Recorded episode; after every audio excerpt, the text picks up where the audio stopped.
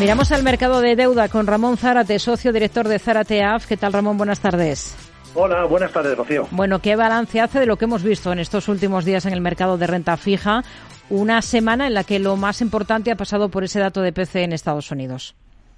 Bueno, eh, pues cierta calma, eh, porque todo un dato que no hubiera sido eh, de acuerdo a lo esperado, es decir, en términos de mayor, mayor datos de inflación de algo previsto, hubiera supuesto todavía retrasar aún más las teóricas bajadas de tipo de interés en Estados Unidos y volver con las argumentaciones de que si no está cumpliendo se deja de cumplir los objetivos de inflación. ¿no?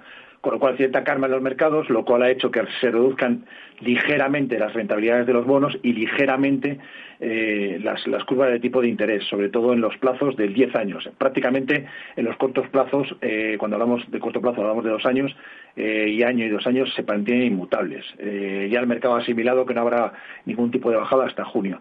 Pero bueno, se han relajado, como decimos, en cierta medida el 10 años americano, de 4.35, 4.40 que llegaron a tocar la semana pasada en términos de TIR, TIR anual, eh, 4.25 estamos ahora mismo en pantallas. Eh, en cualquier caso, mm, sigue habiendo mucha presión el papel a largo plazo, es decir, eh, prácticamente ya todas las curvas de deuda, no de tipos de interés, están positivas. Es decir, se paga más por el papel, pues cuesta más financiar el papel a 30 años que a 10 años. Eh, todavía con niveles por debajo de dos años, pero muy próximos. Eh, cuando decimos esto hablamos de que el, 30 años americano está a 4,42, el 30 años alemán está en 5,230 y el 10 años español, el 30 años español está en el 4%, con diferenciales de 150 puntos básicos sobre swap o sobre bono alemán, nos da igual, ¿no?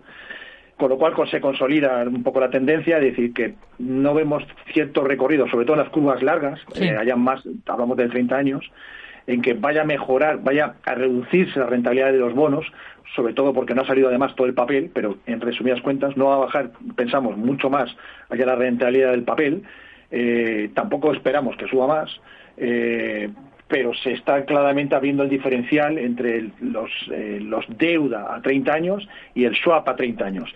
Eh, concretamente en Estados Unidos lo vemos con está ahora mismo con 50 puntos básicos, lo que está el 30 años en tipo de interés contra lo que paga el gobierno, y en 10 años más 10 puntos básicos. Pero es que en España hmm. en 30 años pagamos más 150 puntos básicos sobre lo que está el tipo de interés o el boom, nos da igual, o el bono alemán, y en 10 años más 55 puntos básicos. Pensamos que esto va a ser la tendencia, con lo cual, eh, al final, eh, más no esperamos excesivos eh, rebajas de las rentabilidades, incluso en diferentes tramos de la curva, por mucho que bajen los cortos, bajen los tipos de interés, que ya están descontadas bajadas de hmm. alrededor de 75 puntos básicos. Con ello nos quedamos. Ramón Zárate, socio director de Zárate AF. Gracias. Muy buenas tardes. Buenas tardes, Rocío. Buen fin de semana. Mercado Abierto, Capital Radio. Cierres del mercado de renta variable en nuestro país, de la mano de Ignacio Sebastián de Erice, creador de Soportes y Resistencias. Hola Ignacio, buenas tardes. Hola Rocío, buenas tardes. ¿Qué balance hace para el IBEX de esta semana? Hoy hemos vivido el primer eh, día de este mes de marzo. ¿Con qué se queda? Sí, bien, en principio seguimos donde estábamos, ¿no? Se ha cumplido la pauta, la llamada pauta del primer día, que ha, sido alcista y con un pequeño hueco de, en la apertura, que ahí sigue abierto por muy poquitos puntos, pero seguimos dentro, encerrados dentro del mismo rango lateral al que me, me refería el viernes pasado, ¿no? entre los 10.000 puntos de soporte que no se pierden y los 10.200 que no se rompen, ¿no? Y ahí estamos, ¿no? Que eso, eh, a mí lo que me está sorprendiendo bastante es la, los, los movimientos brusquísimos que están teniendo muchos valores de segunda fila. ¿no? Hmm. Bueno, para movimiento brusco el de eh, Grifols en las últimas 24 horas. Vaya montaña rusa. Lo mejor es no tocar la compañía. Sí, yo creo que sí, mantenerse al margen y por lo menos hasta, vamos a entrar, salvo movimientos muy rápidos con stop muy ajustados, aunque, aunque sean amplios, lo normal es que te limpien en el mismo día, ¿no? O sea que están, los movimientos están siendo esos salvajes, ¿no? de montaña rusa, como comentabas hace un momento, ¿no? Hmm. Pero en principio eso hasta que empiecen a hasta que recuperen la zona de los 10, 60 o así, yo me mantendría al margen, salvo eso, salvo para entrar y salir con mucho miedo y, y, sobre todo más que con mucho miedo, hmm. con poca cantidad de, de dinero respecto a la totalidad de la que dispongamos para trabajar en renta variable en nuestras mm. carteras. Hoy ha rebotado algo más de un 18%. Ah, hemos visto buen tono en Amadeus después de la caída de la última sesión, más de un 4,5% de repunte. Ha desmentido que esté interesado en una compra de una empresa en Estados Unidos. Escenario para la compañía. Sí, en principio, perdón, está el lateral bajista, con lo cual tampoco lo tocaría salvo intradiar hasta que empiece a recuperar la zona de los 59-10 o así. Hoy ha hecho un máximo de 57-50, entonces la dejaría estar salvo que dé una señal de agotamiento de caída que de momento nos ha producido hmm. o ya recupere esos niveles a los que me estoy comentando. soporte ahora mismo en, en Acerinox, que ha liderado las caídas del IBEX hoy, se ha dejado un 5,5.